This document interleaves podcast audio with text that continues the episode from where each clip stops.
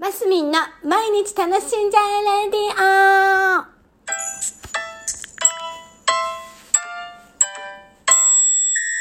おはようございます。2022年3月1日火曜日、マスミンです。いいですね。1日、なんか気分も新たになります。しかも今日は大安ということで、なんとなく気分上げ上げでございますが、ねえ、もう本当にウクライナ情勢っていうか、ウクライナとロシアがもう本当今大変なことで、もう心配してやきもきしてますけどもう本当一日も早くね終わればいいななんていうのを思ってるんですけどねえどうなっていくんでしょう。なんかいろいろ経済状態もね状況もなんか悪化しそうな雰囲気がありますけど。はい。というところですが今日は何話そうと思ってただけさっきまで話そうと思ってたの。ど忘れしちゃったんですけど。あ3月といえば卒業シーズンでございますよ。どうですか？皆さん、卒業と言って思い出すのは。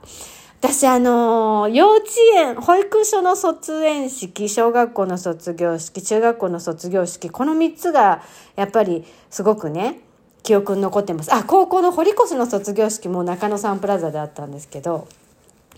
そこの卒業式も、その卒業式の後スキー場に行く仕事が入っててで、スキー場の営業が入ってて、そのままもう家帰ってバーって着替えてバーって出たっていうのもあるんですが、私ね、すっごく涙もろいんですね。泣き虫なんですよ。泣き虫っていうか何なんでしょうね。自分で言うのもなんですけど、ちょっと感受性が豊かっていうのかな。で、子供たちの卒業式とかも、もう小学校とか中学校なんてもう本当に、ティッシュ、鼻水がもう出放題みたいな感じになっちゃうんですけど、あの、もちろん自分がね、卒業した時も泣くんです。泣きますよ、そりゃね。あの、なんでだろう。あのね、雰囲気に弱いのかなと、なんかいろいろなことを思い出したりすると、なんか人より一足お先にボロボロボロボロ涙が出てきちゃうタイプなんです。で、なんていうの子供の時はその自分がね卒業するのにああそうかもう終わりかまたこのね友達となかなか会えなくなっちゃうななんてそういうのだったりああいうことあったなとかそういうので泣いてたんですけど子供我が子の卒業式をどんどんあの何度かこなすことにより大体私も訓練されてきてね。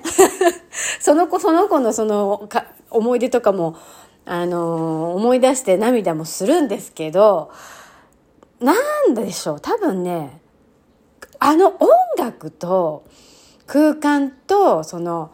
卒業式のその映像とかあったりするんですよね。で子供たちが思い出のなんとかとかってあ喋ってるぐらいの時はまだ大丈夫なのかなあと入場してきたりしても大丈夫。で自分的になんでこんなに泣いてしまうのかって分析したところやっぱりあの空気感と音楽にやられるんだと思うんですよ。っていう結論に至りました。まあもちろん思い出も思い出して泣くんですけど、いや、ほんと普通の人の倍ぐらい泣くんですよ。私自分でも笑っちゃうぐらい。なんでこんなにこういうシーンに弱いんだろう、弱いんだろうって思った時に、音楽と音楽なんです絶対歌とか音楽とか流れると泣いちゃうんですよねどこの私のその涙腺に音楽と何かが引っかかるんですよ。あと空空気感とですね。皆さんそういうのありどれぐらい泣かれます？皆さん。卒業式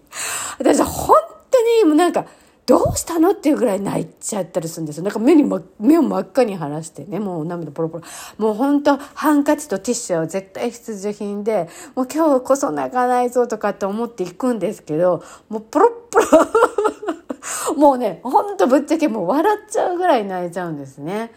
なのでね、でも本当子供たちも全員卒業してね、あの自分の卒業ごともほぼほぼ終わりまああれほど泣くことはもうないんじゃないかなっては思ってるんですけどいやでもね節目でね旅立ちの時時ですからねなんかこう泣くっていうのもいいことなのかもしれないんですけどなんか笑っちゃうぐらい泣いちゃうんでちょっと話してみたところです。もうね、本当に笑っちゃうぐらい泣いちゃうんです。っていうところでした。あの、ご卒業の皆さん、おめでとうございます。まだ卒業式じゃないのかな？中旬10日くらいとかにあるのかな？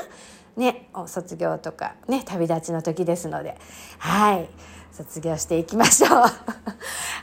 今週も、今月も、あ、今週じゃないね、火曜日だから、今月も楽しんで、マスミンでした。